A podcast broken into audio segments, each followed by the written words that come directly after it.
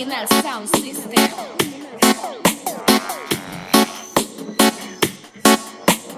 Mackie Macros.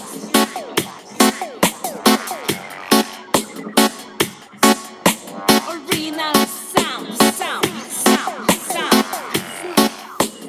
La ciencia es femenino, un programa para conocer a las científicas gallegas que están cambiando el mundo. Mi espacio, el sentido me incita a seguir por toda esta que estoy por descubrir. No hace falta ya nada, deseo seguir por toda esta constelación viajando hasta el fin. Mi espacio es el sistema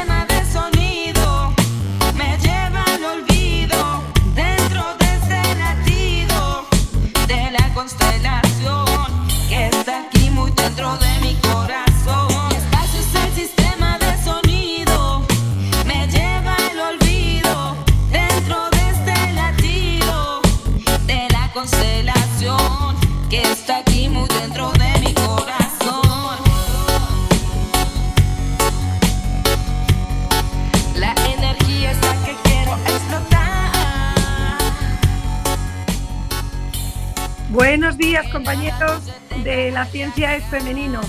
Empezamos con una super noticia. Así que antes de presentar a nuestras científicas de hoy, en este último programa de marzo, vamos a hacer un redoble de tambores a Jorge, nuestro técnico Jorge Delgado, que ha ganado el Oscar al mejor técnico Nobel. Y se merece un aplauso. ¡Felicidades. Jorge! Y el programa también está de enhorabuena. Gracias, compañeros de Quack FM, porque hemos ganado el Oscar al mejor programa de radio Nobel. A la fiesta femenino, ¡Bravo! ¡Felicidades, compis! Como dirían en los Oscars, tienen mucho prestigio, mucho menos prestigio, por supuesto, los premios son un aliciente para seguir trabajando en mejorar. Y le agradecemos a todos nuestros padres, madres y demás seres queridos que nos hayan apoyado en este tránsito. ¡Bravo! Pero bueno, no todo va a ser algarabía, aunque hoy el programa tiene mucho que ver con ese pulso vital que es la física, la música, las ondas y las partículas. Pero no adelanto más, que si no, cambio el orden y nos van a quitar el premio. Vamos a comentaros que, es- que este es el programa número 13 de la sexta temporada, que se llama efectivamente Pulso Vital y que podéis escucharlo en el 103.4 de la FM en directo. Pero que ya os adelanto que nos escuchan muchísimo en podcast. ¿Y cómo conseguir el podcast? Pues nosotros os lo enviamos, lo colgamos en las redes, pero si os conectáis a través de la app de Quack, eh, eh, tenéis el podcast que surge nada más terminar el programa. Y la verdad es que a nosotros nos escuchan mucho en podcast, por eso, probablemente por eso es el premio, porque realmente sobornos no hemos hecho ninguno. Volvemos a... bueno, voy a presentar al equipo. Detrás de esta algarabía, que es una palabra preciosa, está Jorge Delgado, nuestro premiado técnico a los mandos del programa. Un aplauso, Jorge. Y ahora Maribí Iglesias, que también fue candidata junto con Eva Muñoz al OSCUAC de producción y que esta vez se escapó, pero Para quedamos, no sé si quedamos terceros por muy poquito, pero lo hacéis muy bien, compañeras. Así que para hacer méritos para el- los próximos OSCUACs, eh, cuéntanos cómo hay que hacer para aparecer en este programa, Maribí, y por qué tienen que ponerse en contacto contigo y cómo. Bueno, pues vamos, voy a empezar eh, dando los buenos días y felicidades a CUAC, felicidades a la Ciencias Femenino, felicidades eh, Jorge, porque bueno, para nosotros esto significa mucho. Buenos días también pues a nuestras invitadas y a todos los oyentes eh, en este último domingo de marzo y soleado desde Trellerma, en el Concello de Toén. Y aprovecho para saludar a todas y a todos los vecinos del Concello de Toén que hoy sabemos que están eh, conectados pues eh, nos estarán escuchando, ya que Emma Lorenzo es vecina del pueblo de Moreiras. Entonces, eh, buen día a todos. Bueno, como siempre, os recordamos por qué vías podéis conectar con nosotros para dar visibilidad a más científicas. A través de nuestra página web, lacienciasfemenino.com, a través del WhatsApp 606 15 2409, por mail o bien a producción arroba lacienciasfemenino.com o a info arroba lacienciasfemenino.com o a través de todas nuestras redes sociales, Twitter, Facebook, LinkedIn, eh, bueno, que nos diré, las tenemos todas en nuestra página web. Bueno, no me lío más y buen programa, compañeras. Muy, pues muchísimas gracias, Maribí. Y a la próxima premio. ¿eh? Mira, no sé si Eva Castro, porque no me he enterado bien, o se ha equivocado de hora, estar no está porque no la veo, o no ha podido venir. Vale, muy bien. De todas formas, Eva Castro, un saludo desde aquí. Este premio de Mejor Programa Nobel también es para ti. Entonces, voy a presentar a nuestra queridísima Eva Muñoz, que por cierto, yo ayer por la tarde estuve en Ourense y me estuvieron hablando maravillas de ti. Es que no te mereces menos, Eva Muñoz. Ella es nuestra voz no. Por cierto, te tiro ya un poco, como dicen los chavales jóvenes, las fichas. Hay que hacer más promociones, porque ayer había un Oscar al programa mejor promocionado y con esa voz tan bonita que tienes tú, nos merecemos unas cuantas cuñas para llenar de sonidos hermosos el mundo.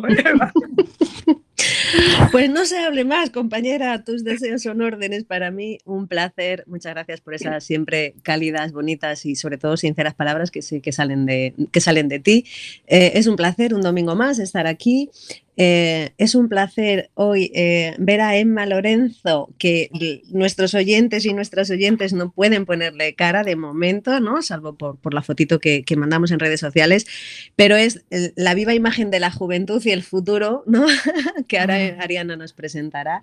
Y, por supuesto tenemos a, a Monse Merino, que ha sido todo un descubrimiento para la ciencia y que estoy seguro Estoy segura que no va a ser la primera ni la última vez que, colabore de una manera directa porque es tanto lo que tiene que aportar y es tan interesante que Emma y Monse creo que van a hacer un tándem fantástico y lo vamos a ver hoy en, nuestro programa. Em, estamos con el jet lag de la hora, ¿vale? Posiblemente hoy más gente que nunca nos escuche desde el podcast porque yo creo que todavía son muchos los que están remoloneando y con el, y con el café a vuelta. Eh, sea como sea, un placer, un domingo más, compañeras enhorabuena, como ha dicho Maribí, no, no me enredo más, más que merecido, más que merecido el premio de Jorge y más que merecido, creo honestamente, el premio, el premio de las ciencias femenino. Y vamos a por muchos más y sobre todo muchos más programas de diversión y de buen rollo, que al final es de lo, de lo que se trata. Así que a disfrutar de, la horita que tenemos por delante. Un abrazo, compis. Sí, es que es un gusto, es verdad, escucharos a todas, la energía que transmitís y la verdad es que este es un programa en el que se aprende mucho, en el que se pone el micrófono y se da voz y se visibiliza a mucha gente que curiosamente, siendo interesantísima, sale menos en los programas habituales, ellos se lo pierden, pero desde luego se crean redes eh, estupendas y muy útiles y se conocen personas y se aprende muchísimo. Aparte de que creo que efectivamente transmite un buen pulso vital el estar esta hora en esta onda todas juntas. Pues venga, me voy a poner eh, ya directamente a presentar a nuestras invitadas de hoy. Son dos destacadas científicas. Eh, hemos, eh, ayer que tuvimos un congreso de edadismo, estamos hablando de edad en realidad, porque Emma Lorenzo se caracteriza por su juventud, por su juventud. Emma Lorenzo Casas es física y de, de sacar plaza en algo que es bastante complejo, que viene a ser para los oyentes como el MIR, pero de los físicos, que es, es una plaza para trabajar en hospitales como física. Ahora vamos a explicarlo mejor. Y Monseverino, que es música, que es, eh, crea guiones, espectáculos, toca, canta, compone, eh, que la música es muy física además, es una onda y un corpúsculo, em, pues eh, diréis, ¿y qué hace en ciencia? Primero, la música es una ciencia porque es, física y segundo, ella precisamente se dedica a la musicoterapia fundamentalmente, es decir, también está en hospitales. O sea que a lo largo del programa vamos a descubrir la cantidad de cosas que tienen en común nuestras dos invitadas. Pues lo que estaba comentando, Emma es una física graduada y especializada en radiofísica y Monse es una musicoterapeuta con amplia experiencia en investigación en estos campos, pero aplicadas a muchas cosas y con una trayectoria vital como ya anticipaba Eva Muñoz, muy interesante. Así que, si te parece, querido Jorge Premiado, lanza nuestra cabecera de fuera de contexto que vamos a jugar juntas.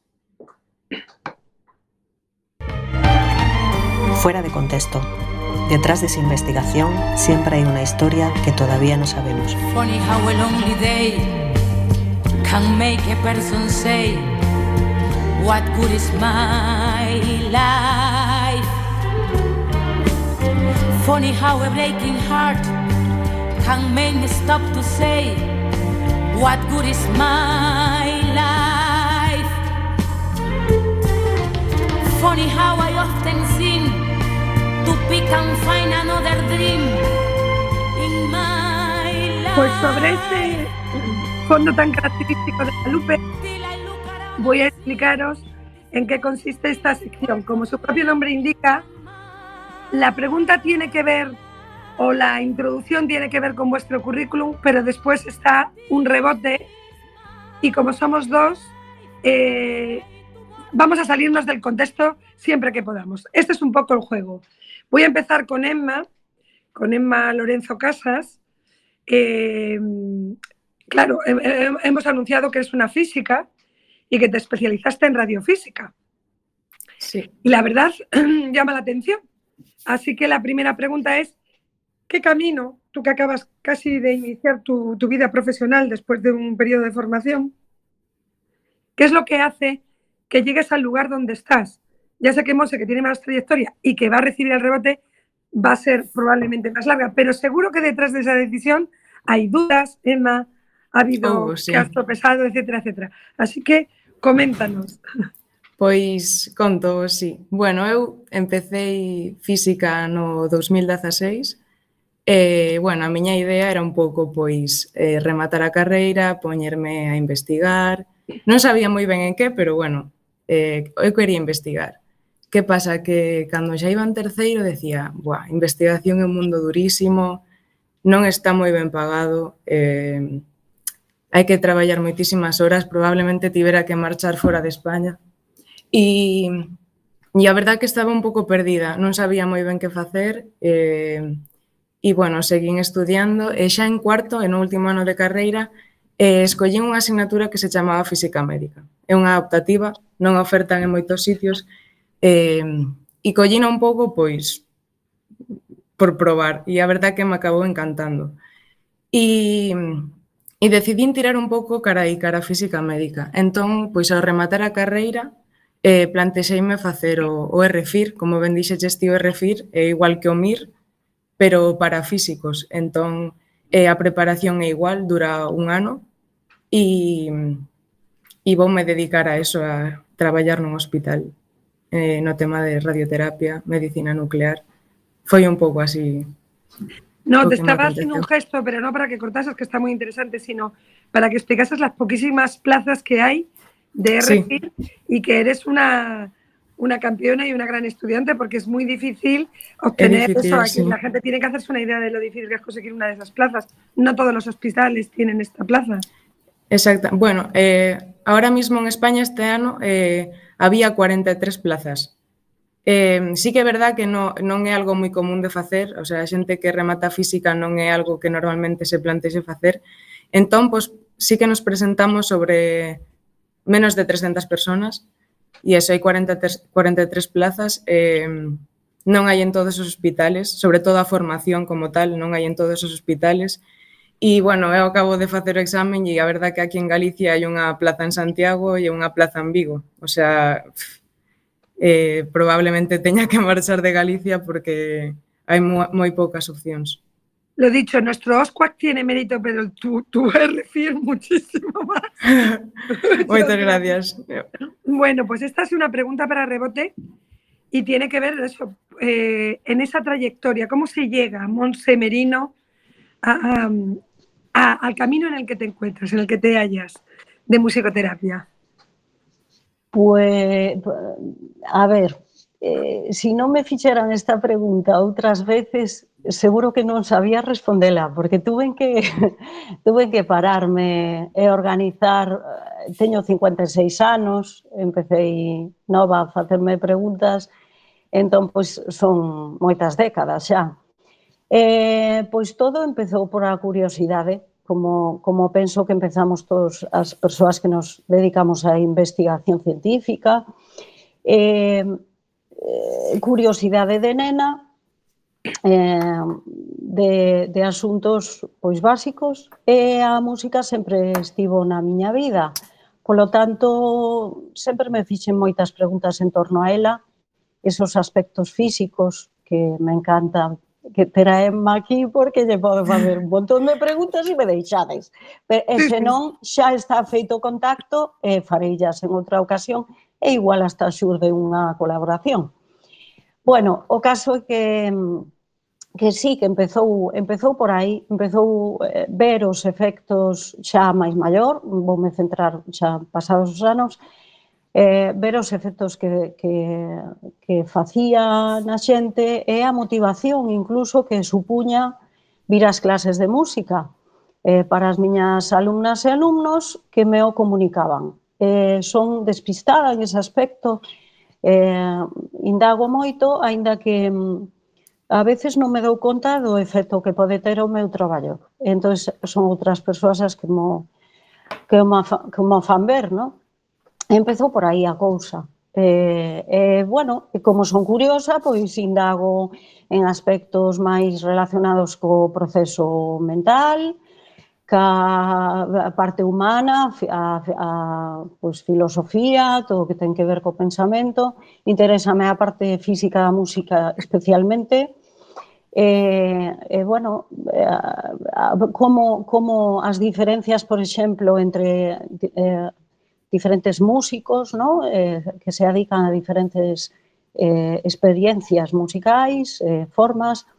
Eh, eh, hai uns anos eh, plantexeime dedicarme a, a estudialos, estudiar sobre todo a músicas e músicos improvisadores, eh, porque realmente a improvisación, cando empezamos o programa, decía que me encanta eh, todo que sexa improvisar, porque realmente mm, saca hacia fora os recursos dos que disponemos tanto para falar como para tocar.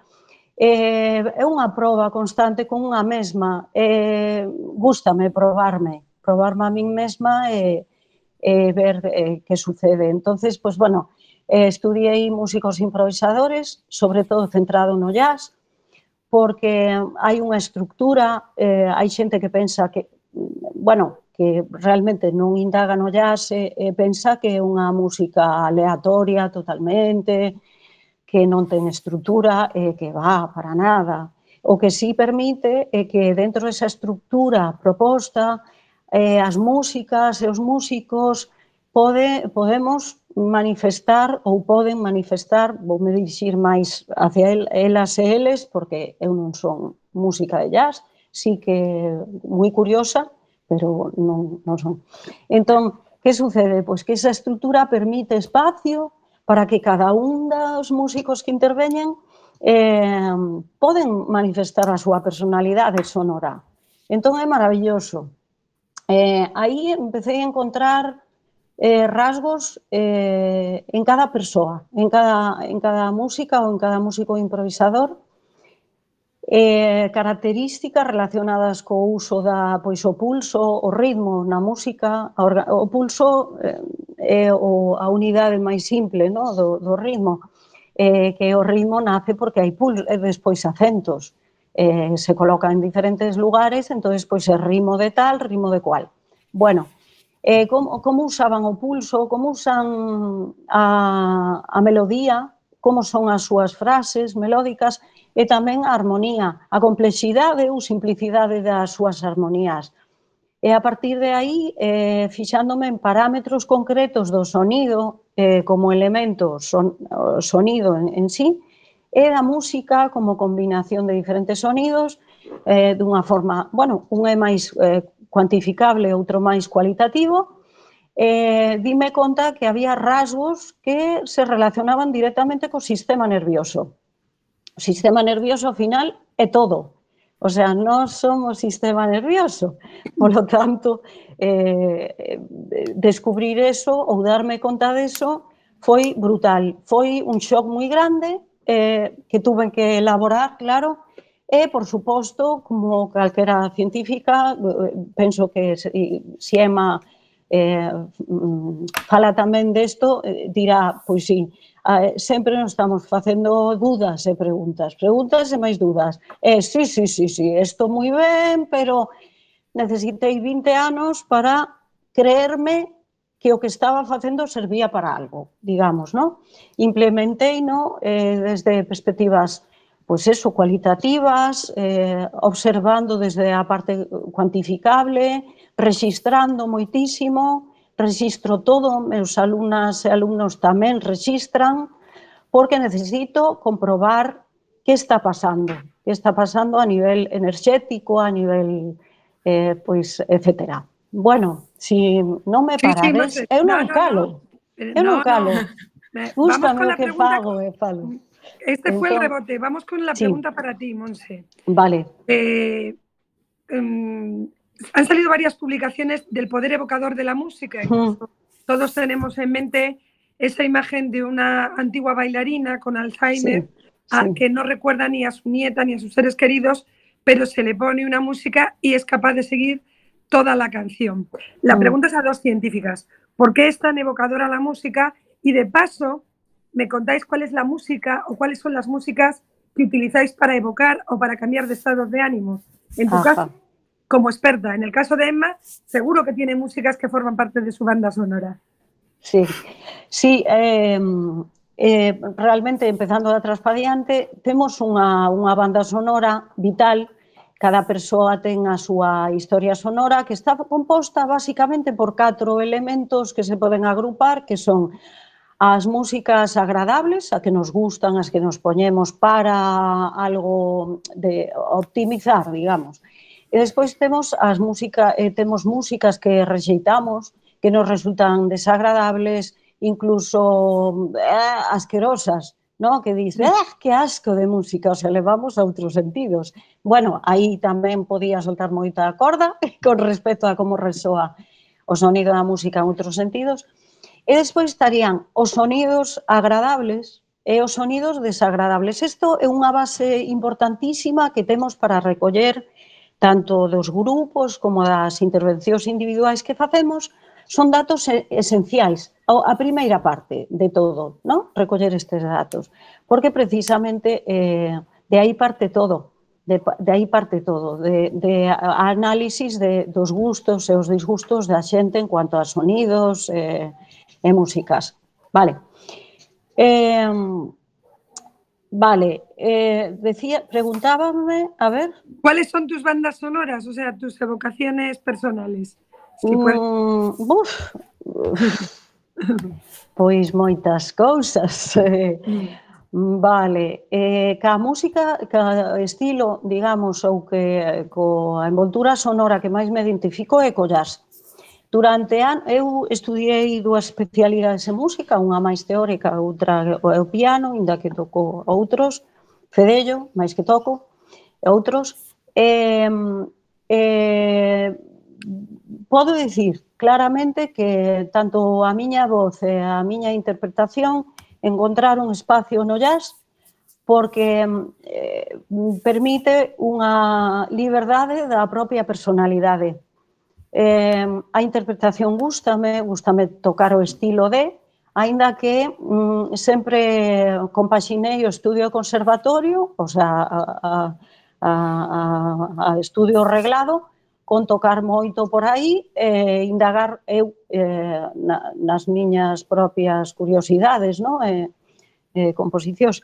Entón, aí, pois, eh, eh, valóranse, valóranse expresións musicais ou sonoras que en outros tipos de música xudganse duramente. Entón, encontrei en meu sitio, foi emocionante, foi maravilloso, e aí mm, diría que me quedo. Logo, son moi popeira, moi roqueira, eh, gustame todo, basicamente, eh, o que me gusta.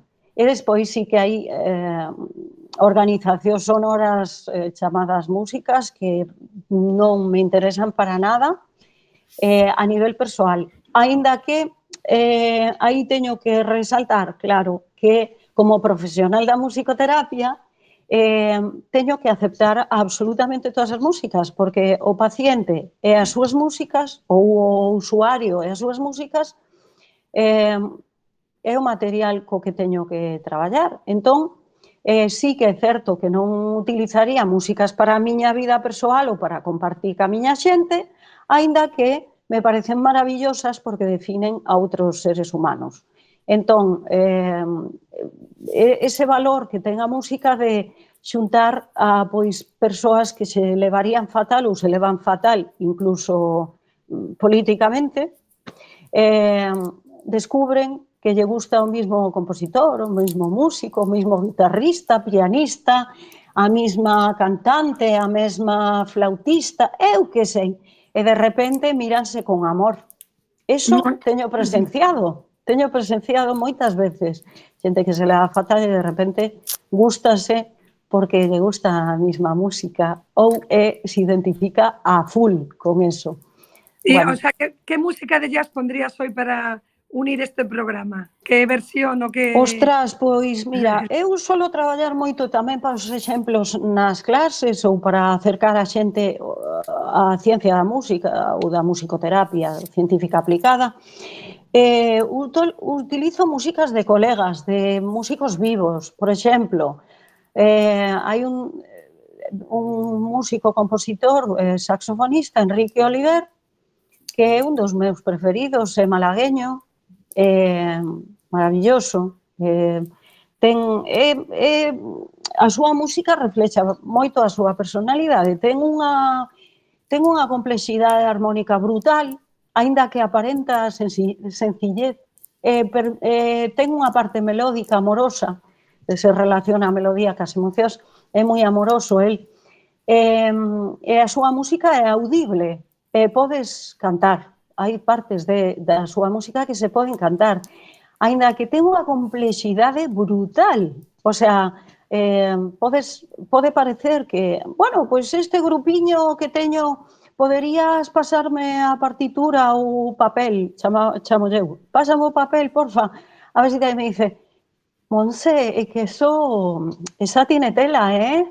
E claro, tú escoitas, eh, escoitas unha melodía que podes tararear e dices, claro, pero de baixo hai aquelo.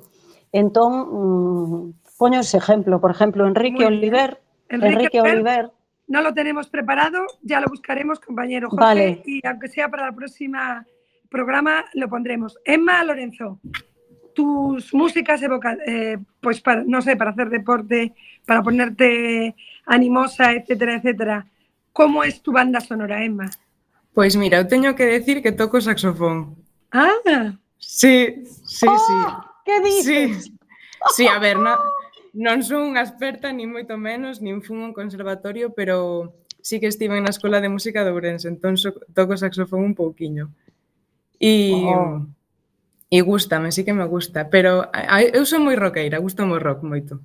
Gústame moito Queen e, e eu fago moitísimo deporte. E o que máis me gusta na miña vida é o deporte, vamos, por encima de todo. E gustame moito pois eso, escoitar rock, eh, pop tamén. Eu a verdade que non teño problema con eso. Non me gusta moito o reggaeton. Eso sí que teño que decirlo, pero bueno. Bueno, pois... Pues, vale, sí. Váleme todo, música movida, desta que te, que che pon alegre, sabes? Bueno, pues si pusiéramos tu banda sonora pondríamos a lo mejor una de Queen. Me, me, Probablemente, sí. Mira, ya, me está diciendo Mariví algo, que quiere decir algo. Con relación al, al, deporte y a Emma, tenemos que darle las gracias porque hoy se va a inscribir para, bueno, que nos cuente ella con relación al deporte sí. lo, que, lo que hace y está con nosotros en vez de estar en la estrada. Entonces, gracias. Eh, sí, bueno, encantada. Eu, eu ando moito en bici, gustame moito a bicicleta e, bueno, a verdad que practiquei atletismo, practiquei voleibol e ahora estou andando en bicicleta e en bici de montaña, sobre todo. E hoxe tiña unha carreira na estrada, pero isto tamén me parece super importante, super interesante. E hai que concienciar as mulleres de que podemos e, e que a ciencia é nosa tamén. Así que estou encantada de estar aquí, así que moitas gracias. Pues muchas gracias, Emma. Pues eh, si te parece, ya que has hecho el esfuerzo, me encantaría que nos contaras eh, la, y describieras para quienes nos están escuchando y sobre todo para fomentar vocaciones, eh, cómo describirías encantando y seduciendo tu trabajo como radiofísica en el hospital y cuáles serán tus principales responsabilidades para que no se sí. presenten 300 la próxima vez, sino se presenten 3000. Y acuérdate, Monse, que va de rebote.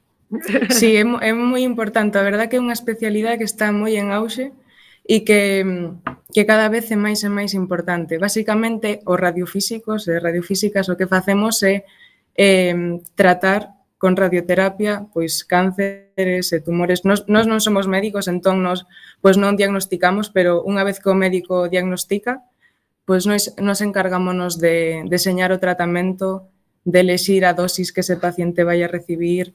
Eh, medimos a dose tamén para obviamente estamos tra tratando con radiacións moi peligrosas, entón para non pasarnos ca dosis.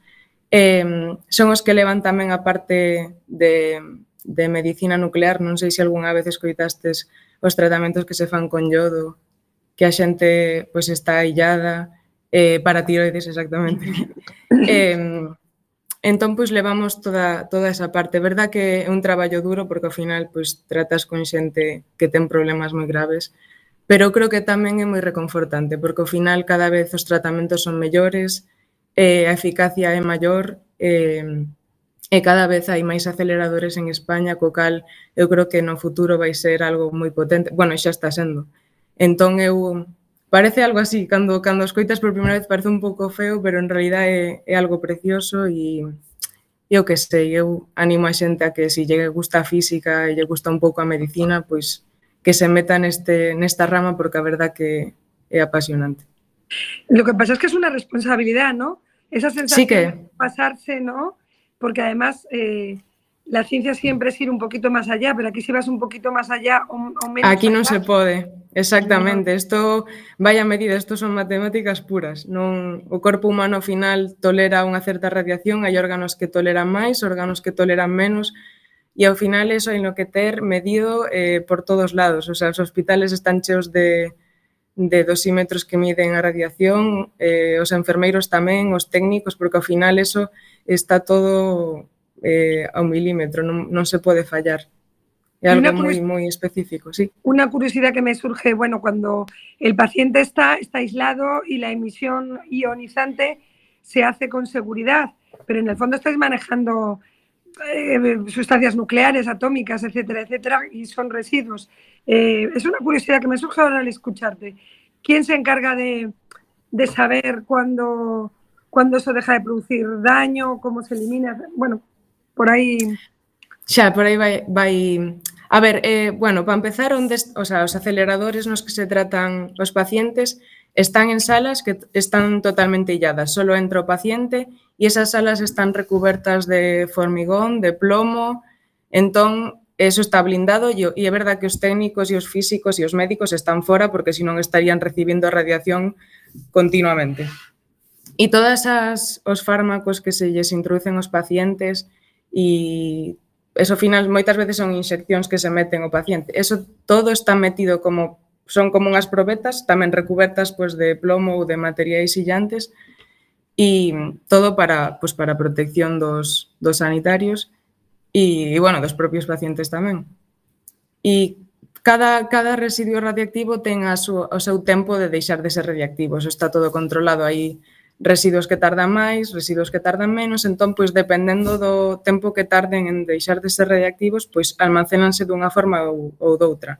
Uns, pois, están, ao mellor teñen que botar dez anos de estar eh, totalmente illados, outros, ao mellor, en días, pois, xa deixan de ser radiactivos. Eso está todo, todo medido e controlado para que non haxa problemas. Sí, sí, pero no deja de ser de surgir cuando, cuando uno lo piensa, ese problema de cómo trabajar con la energía atómica. Tenemos el problema de los residuos y es un, sí, es un tema que, un, que a medida sí. que aumenten los hospitales eh, con esa especialización, pues eh, bueno, tendremos que enfrentarnos a esa realidad. Vamos a rebotar sí. a Monse sobre mm, esa descripción en qué consiste tu trabajo y después, Jorge, prepárate que vamos con música. En un programa que habla de musicoterapia no puede estar sin música. vale. En que consiste o meu traballo? Pois en este momento, ademais de mm, aplicar, eh, tamén formar eh, novos e eh, novas musicoterapeutas. E, eh, teño que decir que no ámbito da musicoterapia o porcentaxe é máis alto é de mulleres. Eh, como en casi todas as profesións que se tratan de coidar. Os demais parece que, aínda que sí que hai un porcentaxe de, de homes que se mantén, eh, sempre a maioría son mulleres, o sea que a musicoterapia é unha profesión moi relacionada ca, ca parte femenina e ca muller. Meu traballo consiste en isto, en neste momento eh, aplicar eh, en clínica, tamén en outros ámbitos como social, comunitario, eh, no ámbito educativo pedagóxico tamén, e no sanitario. Eh, dentro do sanitario, eh, falábamos antes de, estamos no, no Chuou, en Ourense, na, no Hospital de Día de, de Saúde Mental e tamén en Piñor. Eh, meu traballo, eh, cando estou traballando eu como musicoterapeuta, é pois, observar, eh, recoller datos e diseñar a intervención con cada paciente individualmente ou eh, os grupos.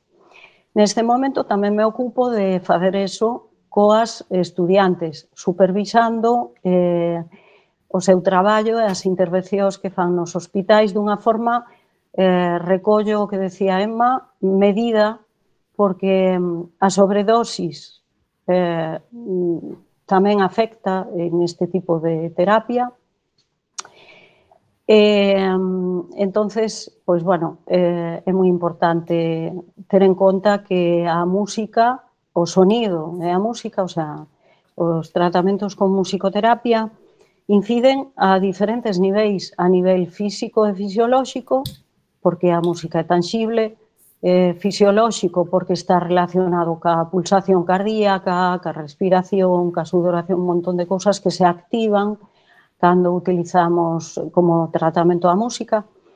Tamén a nivel emocional, eh, a nivel emocional da música é o máis compartido e coñecido, porque o, o máis eh, transmi, como se dice, Tra, que se pode transmitir con facilidade. Eh, o caso é que é movilizador porque resoa directamente na parte límbica, do, do sistema nervioso é todo relacionado con, con, cos aspectos emocionais, a nivel hormonal, etc. Hai entón, un tempo hai un tiempo determinado para esa terapia, o sea, sí. non quero un espacio de tiempo sí, largo, sí. sino las sesiones que son de 30, 40, 50 As sesións, dependendo de, de pues, o usuario, usuaria ou paciente, eh, ten unha duración outra eh, en ocasións duran 10 minutos, eh, eso vai medrando a medida que, bueno, vamos observando cambios, aínda que tamén hai sesións que poden durar ata unha hora. Eh, o grado de consciencia non sempre é o mesmo dentro, por exemplo, nesta mesma conversación entramos e saímos de diferentes consciencias. Estamos físicamente, estamos o corpo, a nosa cara, estamos la vendo ou estamos coitando as nosas voces, Ainda que a veces pensamos en eh, a ver que hora é, como levamos o tempo, cuánto queda de programa, isto que di Eva está me resoando, isto que di Adriana está me resoando, relaciónse comigo. Entón, hai que, iso todo hai que telo en conta. Eh, e si ten unha medida, cada, cada sesión ou cada aplicación ten a súa medida, a súa dosis. Eh, é moi importante para min re, resaltar ou, ou incidir en que en que é importante a formación eh, ampla para que alguén se anime ou atreva a utilizar a música como terapia, post, eh, o sonido, posto que mm, é moi mobilizadora, por exemplo, eu dixen claramente nunha entrevista hai pouco que os auriculares con persoas que xa están ailladas a nivel, por exemplo, demencia, eh, non os considero demasiado adecuados porque mm, activan a parte emocional e eh, eh, si estás preparada para, para, para mm, eh, canalizar esos, eso que se activa, eh, todo ben, si non podes deixar a xente peor do que estaba eh, utilizamos a música en directo, nós facemos a música eh, directamente cos propios usuarios ou pacientes. Utilizamos moi pouco a música gravada. E eh, a estrutura das nosas sesións eh, simultaneamente atende a aspectos físicos, fisiolóxicos, o movimento, todo isto que fala da respiración, eh, emocionais e tamén de proceso mental e cognitivo, eh, dependendo de a tipo de persoa coa que traballamos, eh, as súas características, especificidades, pois eh, facemos un tipo de intervención máis centrado en pois eh, o corpo ou eh, a parte emocional ou a parte mental. En todo caso, sempre todo está presente porque son os tres pés de apoio que ten a música, son as tres eh, puntos de apoio, a parte eh, do ritmo, o sea, o pulso organizado en ritmos e formas rítmicas, estruturas rítmicas, a, a estrutura da frase para a melodía, eh, eh, que é a parte emocional, e a armonía que ten que ver con, coa parte cognitiva. Na parte eh, de, de persoas que necesitan máis atención física ou fisiolóxica, pois centrámonos máis en entrar por aí, eh, tamén con persoas, por exemplo, con TDAH, que que algo que me están demandando continuamente, é importante ter en conta que um, esas persoas precisan atención a esa descarga enerxética. Entón, pois, eh, eso o primeiro. Sempre entramos por diferentes canles dependendo da, da esas especificidades eh, aínda que sempre está todo presente. É moi importante decir e res, eh, resaltar que a música faise no momento, non non está encapsulada nin grabada. Lo que está claro es que todos tenemos ritmo porque todos tenemos pulso. Jorge, sí. esa canción ou esa música que está esperándonos.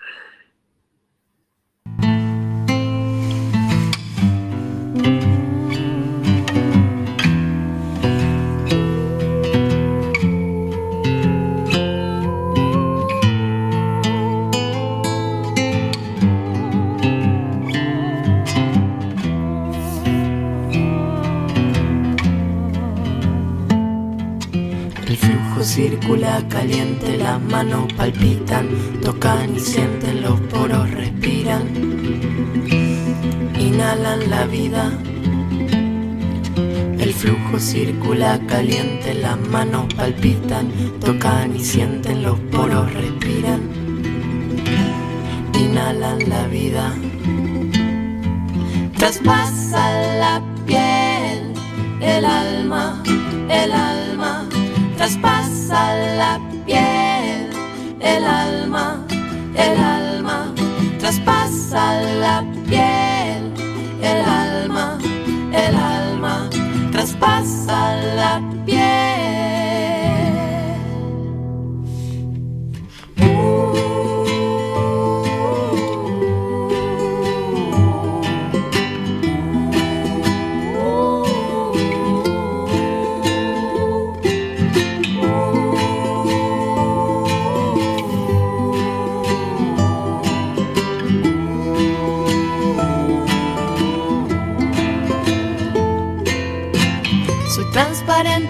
Mira mis venas en la corriente, la sangre que recorre este ser vivo. Soy transparente, mira mis venas en la corriente, la sangre que recorre este ser vivo. Y así vivo para ser. Y así vivo para ser. Y así vivo para ser. y así vivo para ser vivo. Traspasa la piel, el alma, el alma, traspasa la piel, el alma, el alma, traspasa la piel, el alma, el alma, traspasa la piel.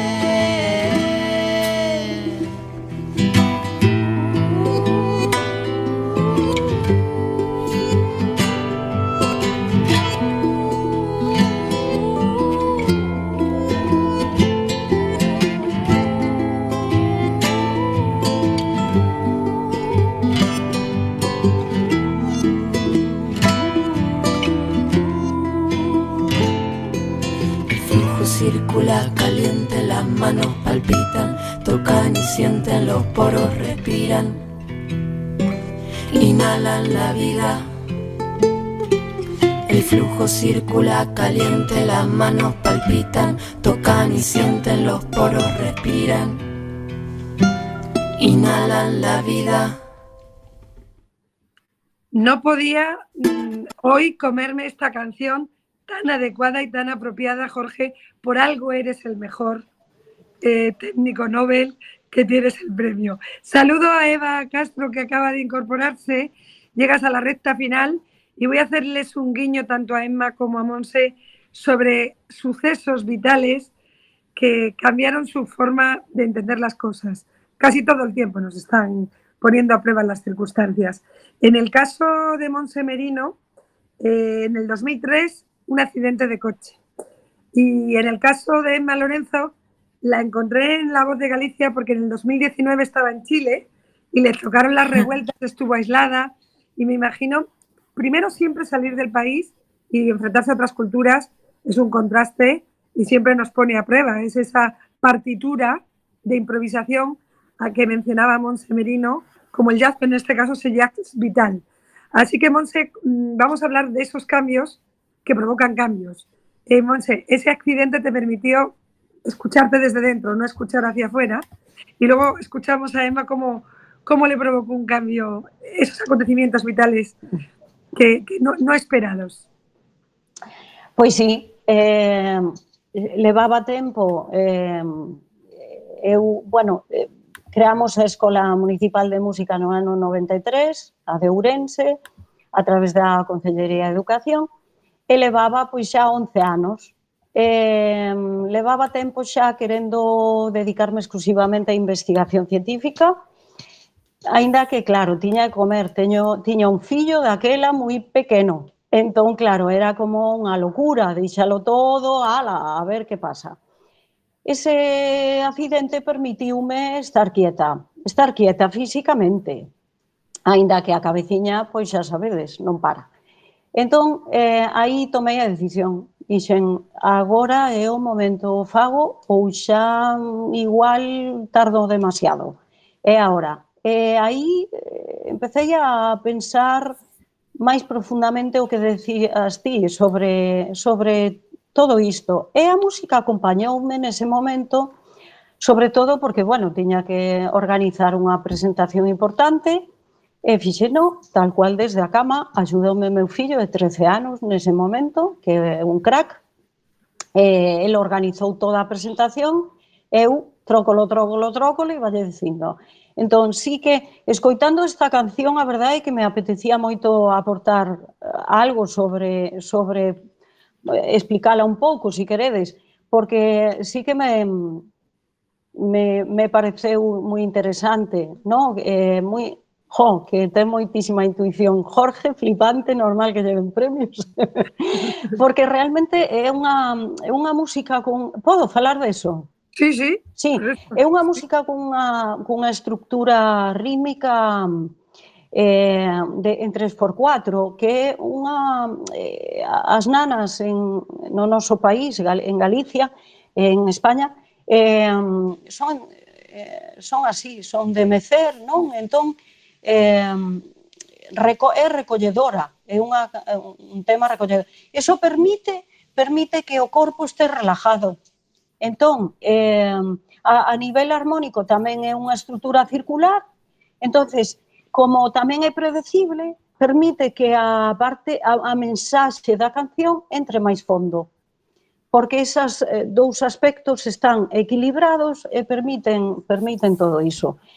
Todo isto, eh, pois, estas conclusións puden ordenalas eh, nesa quietude durante o tal, e eh, a partir desa decisión que penso que voume votar un...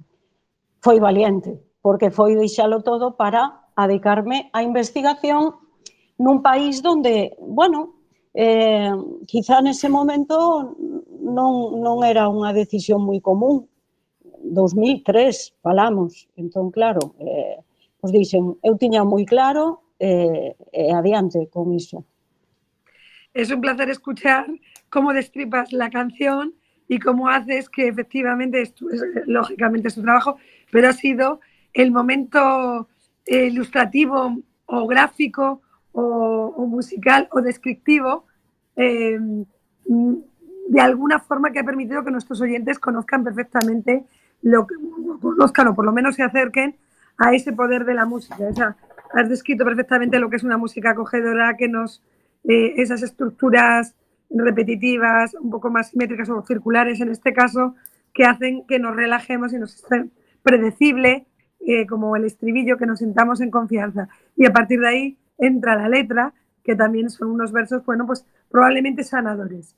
Emma, voy contigo. Te encontré ahí en un cambio vital sí. en el 2019 Cuéntanos.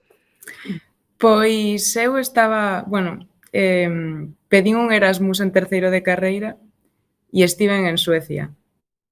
E a verdad que me encantou seguir pois, os meus estudios eh, fora de aquí, porque, bueno, a mí sempre me gustou viaxar un montón, eh, aprender outros idiomas, e queríame quedar outro ano máis, pero, bueno, Erasmus, eh, a beca son eu dun ano, Entón, o que me ofreceron na universidade era irme fora de Europa con outra beca. E, pois, marchei para Chile. De Suecia marchei para Chile.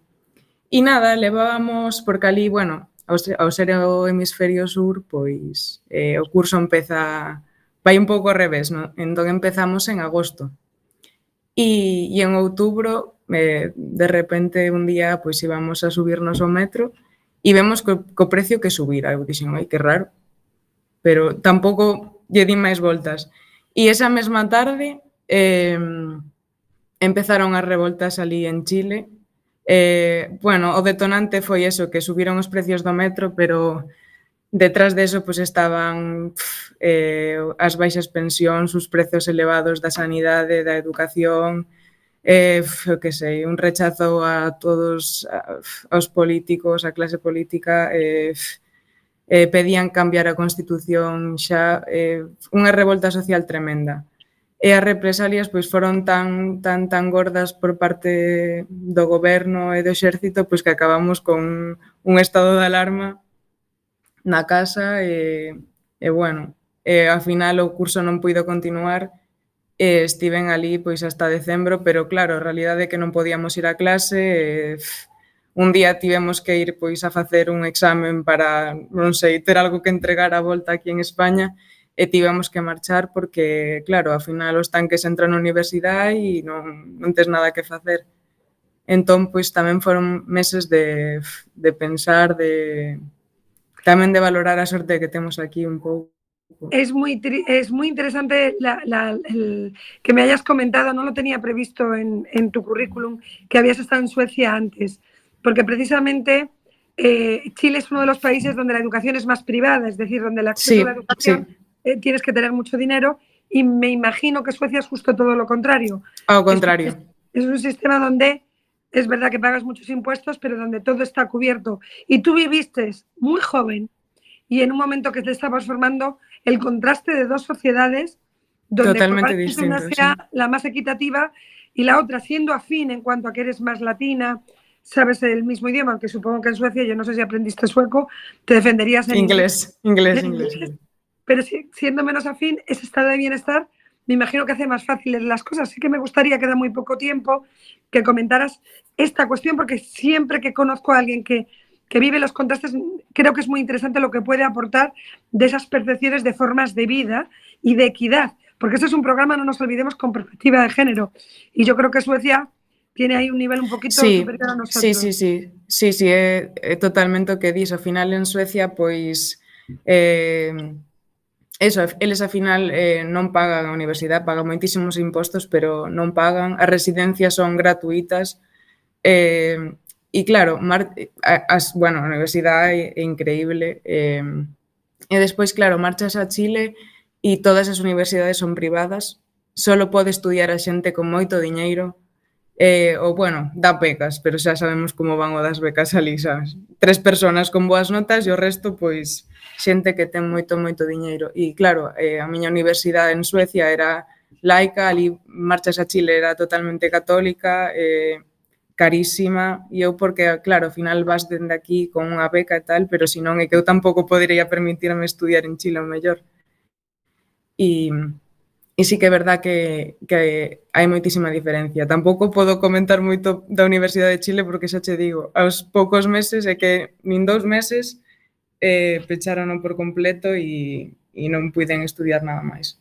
Sí, pero de alguna forma la revuelta tenía que ver con la desigualdad, ¿no? A desigualdad, eh, claro, ao final eh, é eh, que a sanidade ali é carísima, a educación é carísima, eh, hasta, hasta ir ao súper era carísimo eh, e, e os salarios pois a, a, da xente da clase é que casi non hai clase media, hai clase moi alta ou, ou moi baixa, entón ao final era imposible para a xente vivir e eso, xa, xa che digo, detonante foi a, os precios do metro, pero enmascaraba todo un sistema que estaba roto por dentro final. Otro tema que es muy importante, que es un poco el hilo conductor de este programa, es cómo tanto hacer ciclismo de montaña como tocar el saxofón, como aprender música, está en, la estructura educacional de este país siempre como un contenido transversal, pero la realidad es que nunca es un contenido transversal.